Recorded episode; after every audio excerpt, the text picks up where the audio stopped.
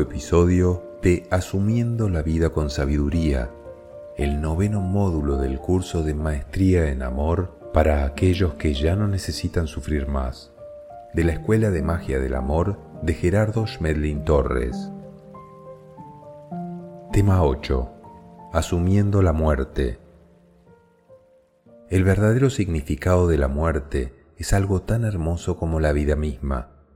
Nacer representa la oportunidad de aprender a amar, a servir, a respetar y a ser feliz. Cuando termina la experiencia de vida, es como cuando termina un día de arduo trabajo y llega la noche bienhechora, que como un bálsamo bendito trae descanso, tranquilidad y sosiego para reponer las energías que permiten continuar al día siguiente con una nueva actividad, con una nueva oportunidad. Es importante cambiar nuestra concepción mental acerca de la muerte para no asociarla con el sufrimiento, ya que el sufrimiento, la angustia y el drama consumen mucha energía vital por el apego a aquello que no soy capaz de soltar. Es la creencia de que yo soy dueño de algo o de alguien. Según vayamos evolucionando, llegará un momento en el que ya no será necesario sufrir ante la muerte. Al morir, el espíritu se deshace del vestido de materia, del sufrimiento y de la ignorancia acumulada. Al morir, el espíritu se despoja de su vestido de materia que la divina Madre Tierra le había prestado para su experiencia evolutiva. El espíritu, ya libre de la materia, se deshace de la ignorancia no transmutada y de todo sufrimiento, trauma o recuerdo desagradable. La comprensión lograda en la experiencia que termina es asimilada por la conciencia permanente y ésta despierta para evaluar su desarrollo y diseñar su próximo destino, el cual será cada vez más enriquecedor y más fácil de recorrer. La muerte no es el fin de la vida, sino el comienzo de una nueva experiencia. Asumir la muerte significa comprender que la muerte no es el fin de la vida, sino el de una experiencia en la materia. Es importante prepararse para la muerte mientras estamos vivos para no correr el riesgo de quedar atrapado por algún tiempo en el mundo fantasmal. Una buena preparación para la muerte la podemos resumir en los siguientes siete pasos. Primero, tomar información espiritual adecuada. Segundo, aceptar la muerte como algo natural. Tercero, arreglar los asuntos con la materia. Cuarto, soltar todo sentimiento y apego.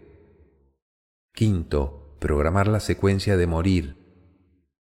Sexto, disponer lo necesario para el cuerpo. Y séptimo, orientación al espíritu desencarnado. Primero, tomar información espiritual adecuada. Para tener una vida extraordinaria y una muerte excelente es necesario prepararse adecuadamente con una muy buena información espiritual.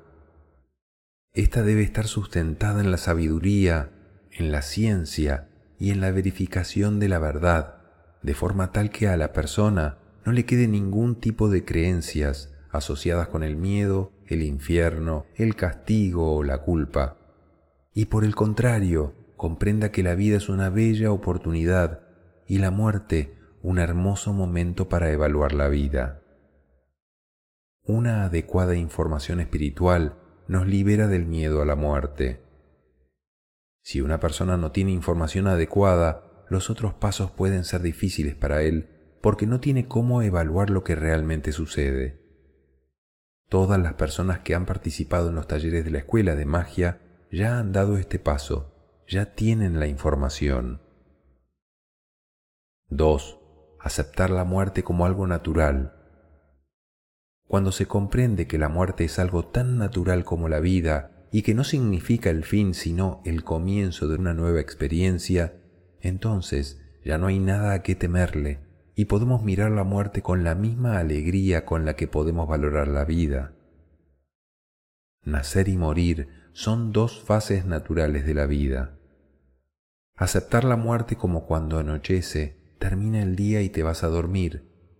es algo placentero, agradable, es un bienestar.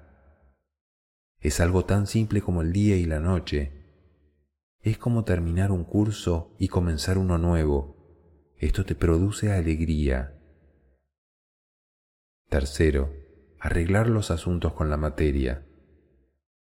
Los mundos de materia solamente tienen el propósito de permitir la experiencia física y apoyar el desarrollo de la conciencia inmortal.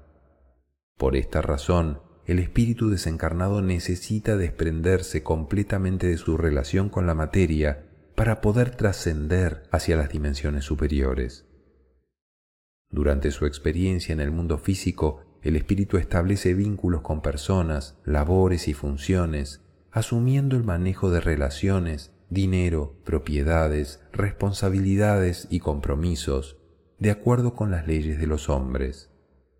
Para que los vínculos temporales con la materia no se conviertan en un enredo que dificulte la trascendencia del espíritu, es importante que la persona, cuando ya calcula que su tiempo de experiencia física está próxima a terminar, arregle todos sus asuntos con la materia, de forma tal que a los herederos de sus bienes y funciones no les queden enredos muy difíciles de resolver.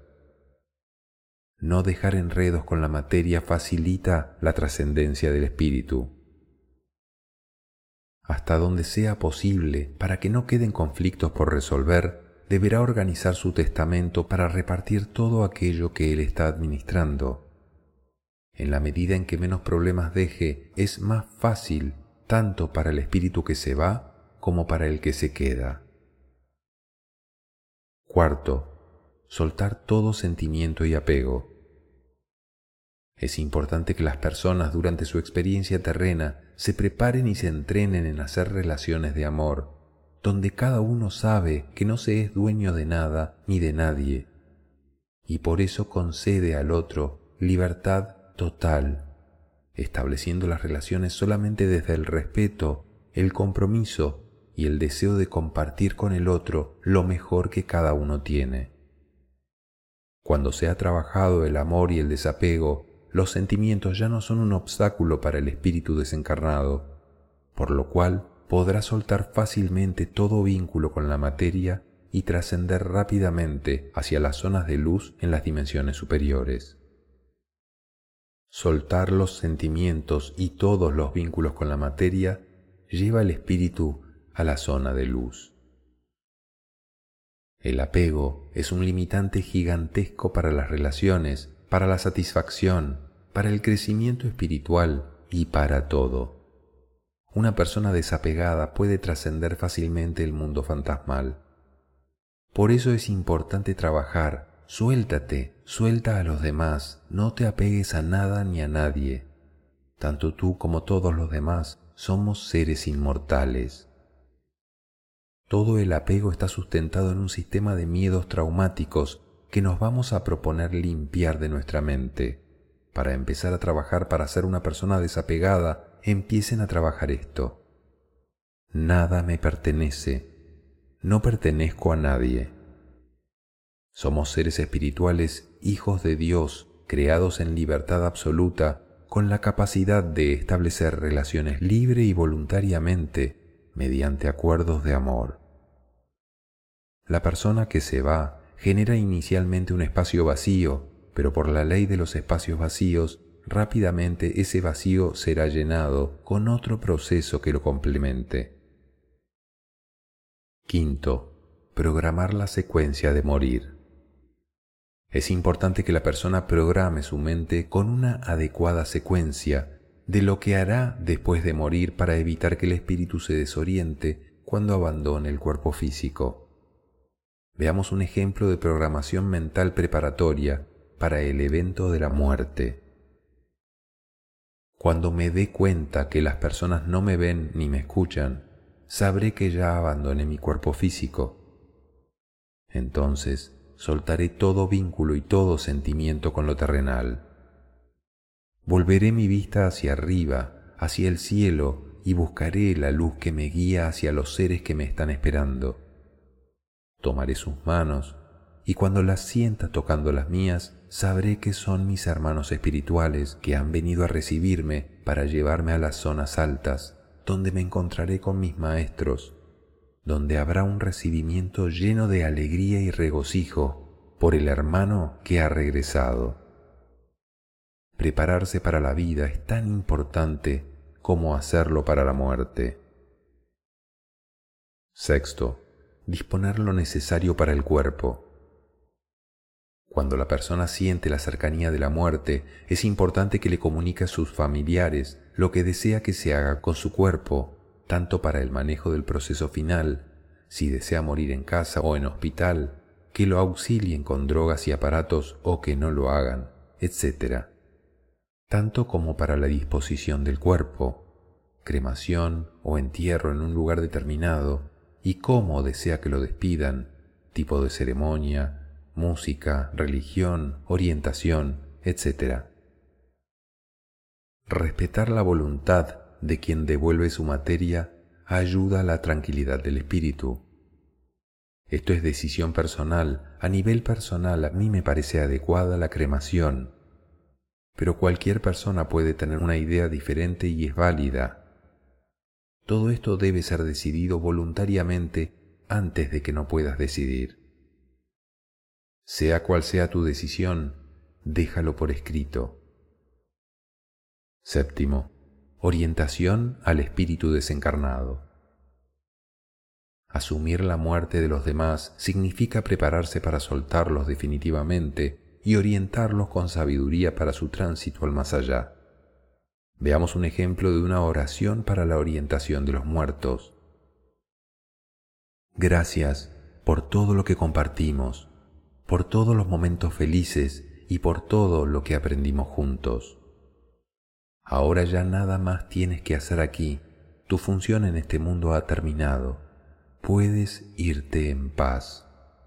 Pues ya hiciste todo lo que tenías que hacer y siempre hiciste lo mejor que podías. Nada queda pendiente. Ahora otras personas se encargarán de que las actividades materiales que en algún momento realizabas continúen funcionando normalmente. Sigue tu camino hacia el mundo maravilloso de luz que está esperando por ti. No mires para atrás, no mires para abajo, mira solamente hacia arriba. Busca la luz que te guía hacia la morada de tu Padre. Llénate de felicidad y tómate de las amorosas manos de tus hermanos que han venido a recibirte. Observa sus rostros felices y radiantes de verte llegar. Te estaban esperando y ahora te reciben con infinita alegría. Entrégate totalmente a tu nuevo mundo y regocíjate con la presencia de tus maestros. Ahora inicias una experiencia de paz, de amor y de valoración de todo lo que has comprendido soltar definitivamente a quien ya terminó su experiencia física y orientarlo con sabiduría le ayuda al espíritu a trascender con mayor facilidad. En general, se pueden aplicar cuatro puntos para orientar a los muertos, los espíritus desencarnados, y también lo usamos en psicoterapia cuando hay situaciones de conflicto de relaciones entre seres humanos. 1 darle las gracias. 2. Valorar lo que se vivió con él. 3. Decirle que no hay ninguna razón para tener culpas de ninguna naturaleza. Y por supuesto, 4. Invitarlo a seguir su camino. Todo lo demás que hacemos como sufrimiento, llanto, apegos, eso es el ego. Tanto irse como dejar ir a los demás requiere sabiduría. De aquí en adelante, lo único que se requiere es entrenamiento. A nivel personal, hagan su reprogramación mental. La reprogramación pueden hacerla desde ahora. No es necesario esperar a que sintamos que ya estamos terminando el curso. Aclaraciones. Nosotros somos seres absolutamente inmortales. Vamos a verificar por qué y realmente qué es lo que podemos llamar muerte y cómo manejarla desde un mayor nivel de comprensión y sabiduría. Los seres humanos estamos formados por varios archivos. El cuerpo físico, Desde el punto de vista del universo, el cuerpo físico es una información genética y es una organización de partículas de materias inmortales, eternas e indestructibles. La genética es de origen divino, es un diseño de Dios y esta información sigue existiendo, no desaparece. La materia como tal, como parte de la energía del universo, es absolutamente indestructible en su esencia. Lo que hace la materia es organizarse y desorganizarse de una forma permanente y eterna. El archivo de personalidad o sistema de creencias que desarrolló en nosotros un aspecto que llamamos el ego. El ego o la ignorancia es un archivo de origen humano, no es divino. Sin embargo, hace parte de un diseño pedagógico de origen divino y cumple una función muy importante es la herramienta de trabajo que nos permite descubrir la verdad. La comprensión que cada uno de nosotros va descubriendo y se va almacenando en su archivo mental también es de origen divino, porque lo que vas a comprender y descubrir es el orden del universo y las leyes que rigen todo lo que existe y sucede. El archivo de conciencia, o niño Dios, o hijo de Dios, es un archivo donde se van acumulando las comprensiones y eso nos dará un desarrollo de conciencia. El Hijo de Dios entra y sale constantemente de la materia. Es absolutamente inmortal, eterno y permanente. Lo correcto es decir que nosotros somos seres divinos viviendo una experiencia en un cuerpo de característica humana somos seres espirituales en una experiencia humana. Lo único que es mortal es el ego, la ignorancia. ¿A qué le tenemos miedo entonces? ¿A perder lo que no soy? ¿A perder lo que ya no necesito más? ¿Por qué razón hacemos un drama de una persona que acaba de morir si es el evento más maravilloso por el cual puede pasar? termina un curso. Es como si hicieras un drama porque tu hijo se graduó o aprobó bachiller y pasa a la universidad. La muerte es tan hermosa como la vida misma. Nosotros siempre estamos naciendo. O bien nacemos a la vida, es decir, a la materia, para vivir una experiencia de aprendizaje, o bien nacemos al espíritu para hacer una evaluación de lo que ya aprendimos en la vida. Siempre estamos naciendo. Si la persona se prepara para morir y dice, el Señor me está esperando, se va mucho más fácil, porque tiene una programación y así no mira para atrás, no se apega, no conecta los sentimientos ni ve las personas que están sufriendo, porque si no, va a tratar de volver para hacer algo por ellos. A los ángeles que se encargan del proceso de ayudarnos a nacer en el espíritu, los llamamos los enfermeros del espacio. Ellos nos guiarán. La mayoría de las personas pueden decir, el Señor me está esperando, y lo ven tal cual, y se toman de la mano de Él y se van con Él. Otras personas pueden decir, Salieron a recibirme mis seres queridos. Salió mi abuelo, mi hermano que se había ido antes que yo, o salió mi padre o mi madre, las personas que se fueron antes que él. ¿Quiénes son estos seres? Los mismos ángeles, los mismos maestros que están tomando las formas que están en las mentes de las personas.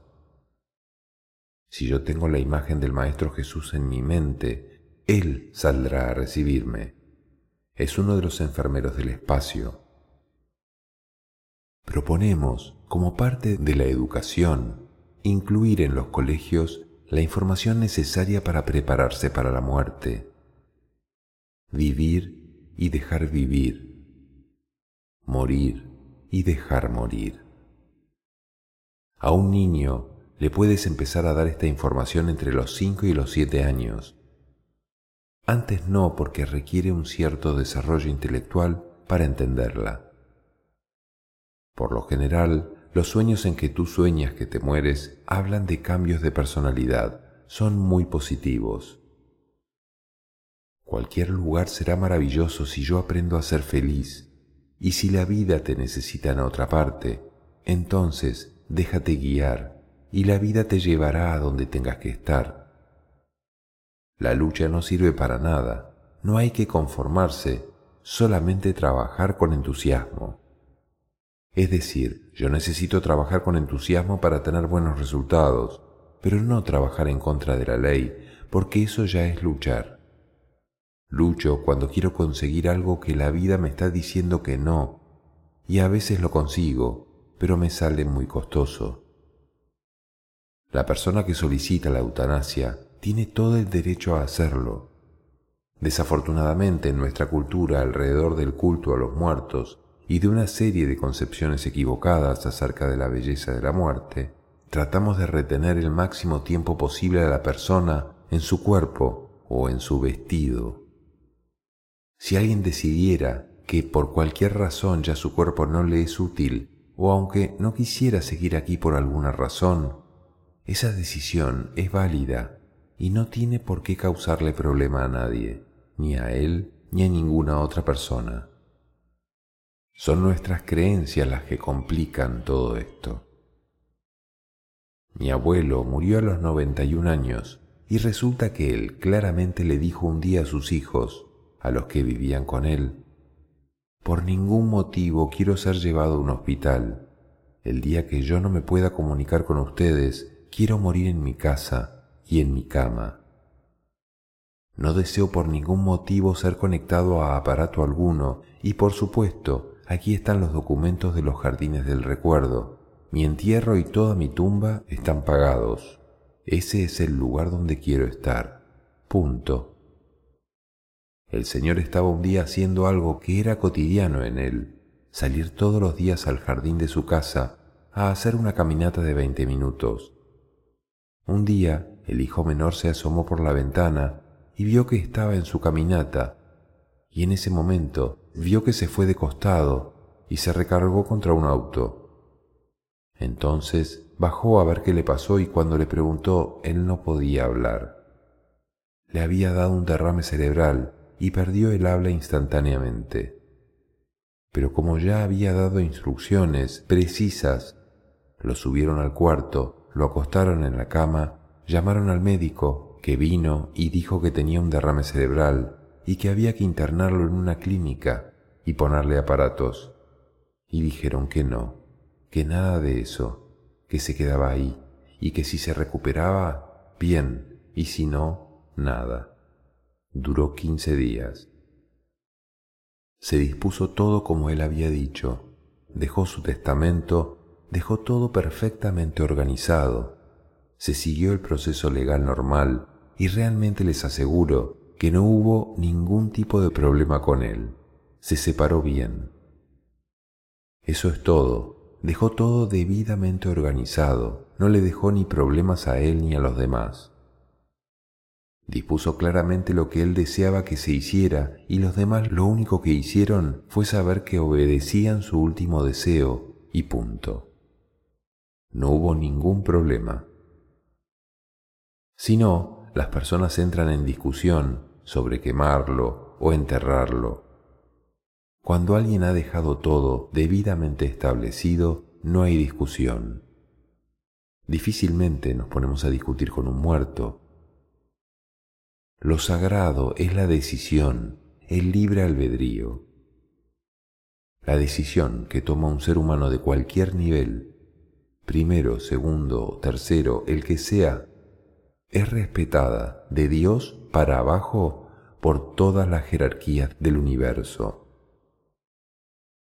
Ejercicio individual. ¿A qué le tienes miedo? Coloca un porcentaje en cada uno de estos aspectos del miedo. 1. Miedo a la muerte, a dejar este cuerpo físico. Es un miedo básicamente instintivo, en el instinto de supervivencia está codificado el miedo a perder la vida para que tú puedas aprovechar tu experiencia de tener este cuerpo de la mejor manera posible. 2. miedo a la vida, a enfrentarte con la vida. Aquí estaría incluido el miedo al sufrimiento, los apegos, a enfrentarte a una experiencia de ganarte el sustento, de limitación física, de limitación de relaciones. 3. Miedo a la escasez, a tener una vida con muy pocos recursos. Miedo a no poder conseguir lo que yo creo que necesito, miedo a perder lo que tengo.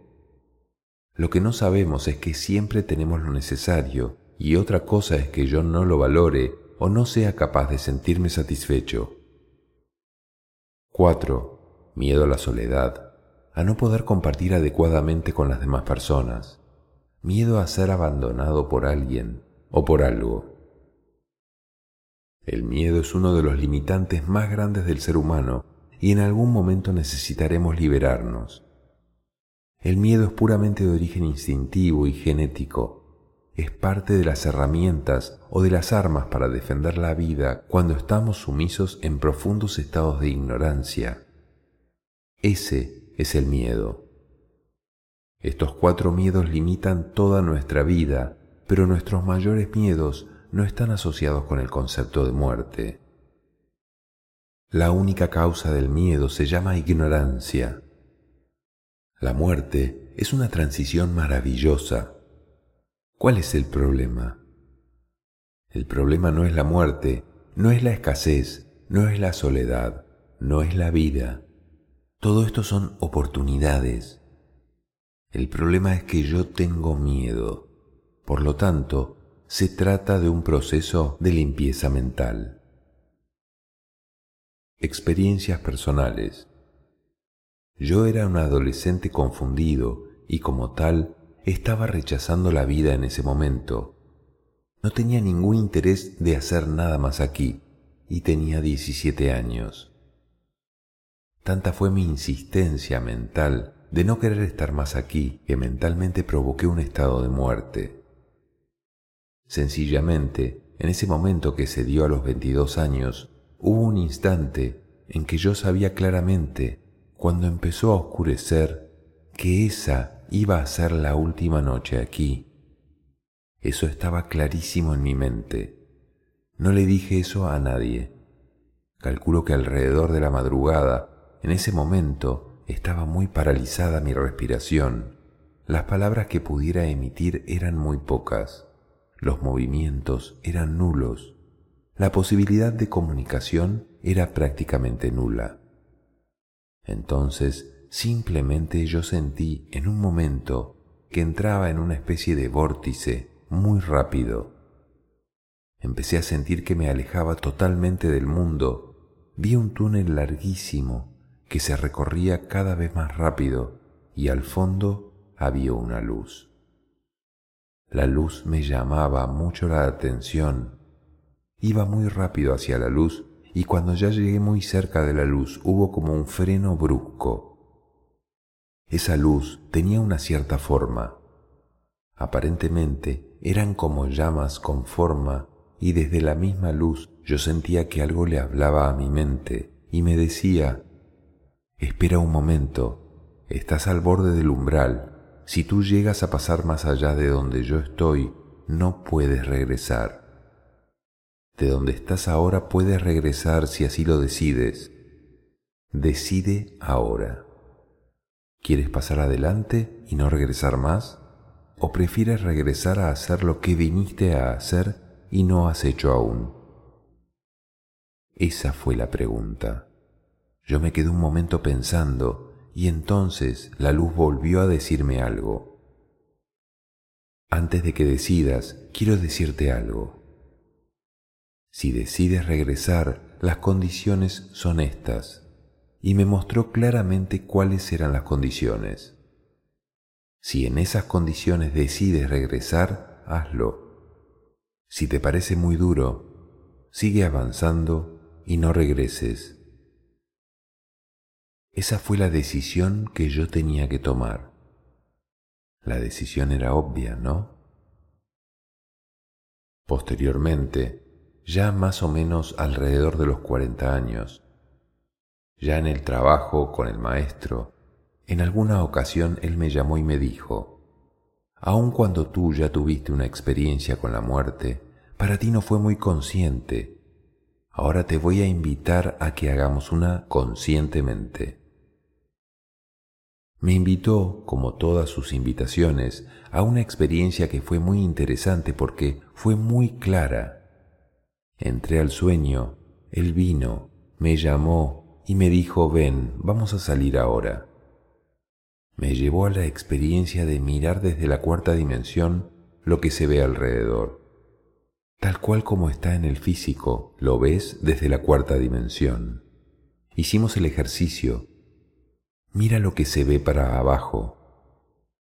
Todas las cosas con las que tú tienes relación, con las que tú tienes apegos, todos tus seres queridos, tu trabajo, las cosas, lo que estás haciendo, lo que no has terminado en ese momento. ¿Qué piensas? Pues como ganas de ir a terminarlo. Ese es el problema. Cuando ya estamos en esa situación, esa situación nos atrapa Ahora vamos a hacer lo contrario, vamos a empezar a mirar hacia arriba. Y al mirar hacia arriba veíamos todos esos seres que son como los enfermeros, son seres de luz blanca que toman cualquier forma, la que tú quieras, la que esté en tu mente, la que a ti te guste. Si piensas en el Maestro Jesús, así lo verás. Si piensas en un pariente, así lo verás. Verás lo que esté en tu mente, pero son seres que te reciben con alegría, no con tristeza, llantos o dolor, sino con una alegría y con un entusiasmo que te dan ganas de irte para allá. Cuando te tomas de las manos con estos seres, eso es un cambio de dimensión, ya desaparece todo lo de abajo y entras a unos planos de luz. Ahí ya posteriormente hay una etapa como de descanso, como de equilibrio en la nueva dimensión, y posteriormente vienen los maestros de ley. Ya te sientas con ellos, no hay ningún juicio, solamente hay una evaluación de lo que estabas haciendo. ¿Qué hiciste? ¿Y qué faltó?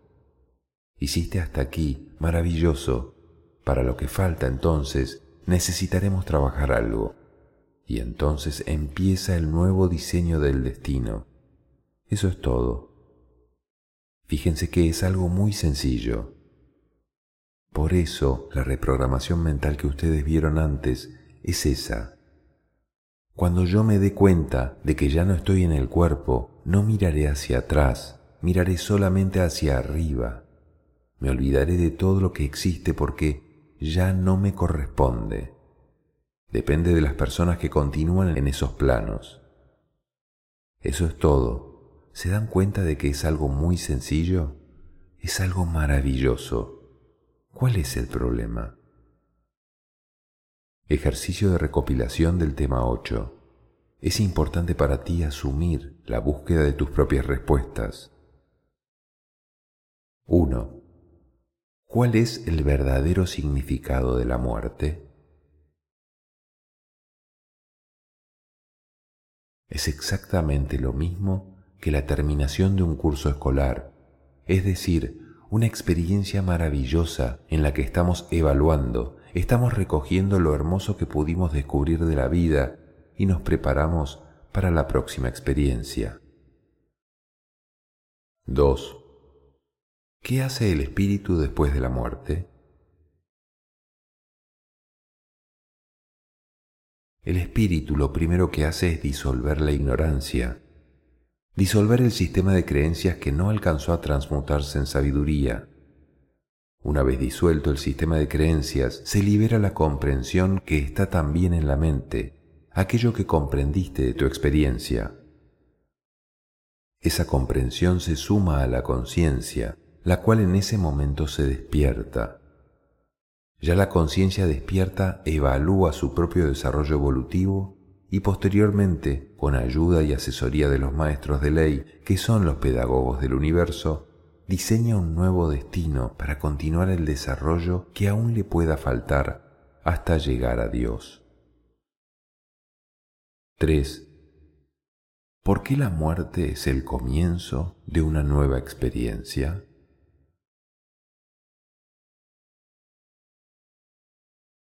4. ¿Cómo te prepararías para la muerte estando vivo?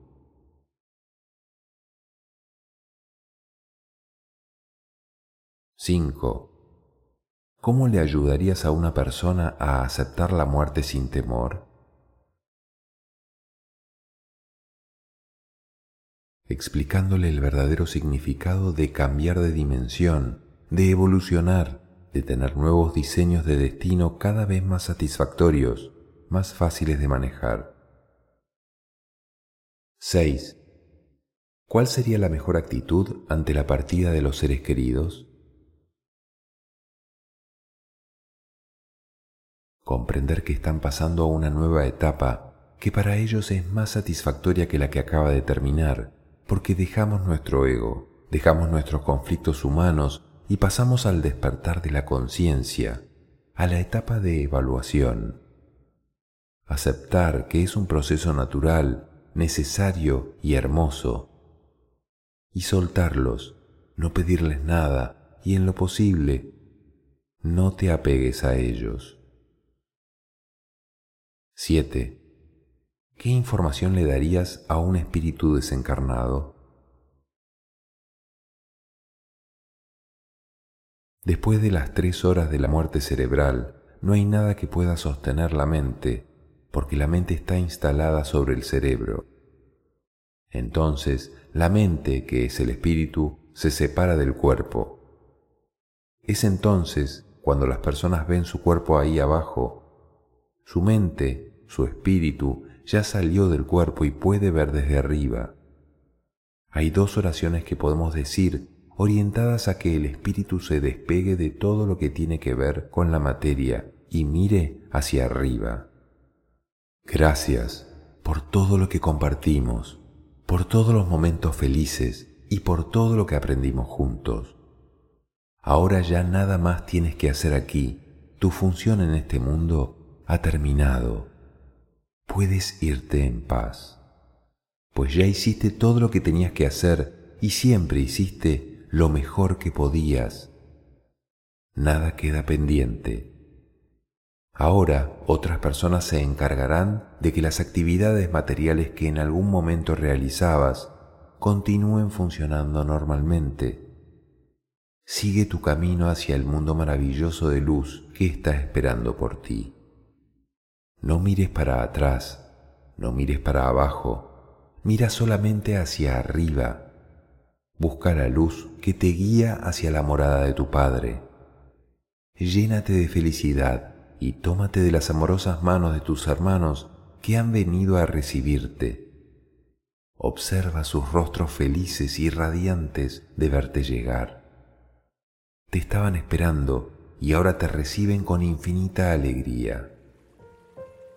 Entrégate totalmente a tu nuevo mundo y regocíjate con la presencia de tus maestros. Ahora inicias una experiencia de paz, de amor y de valoración de todo lo que has comprendido.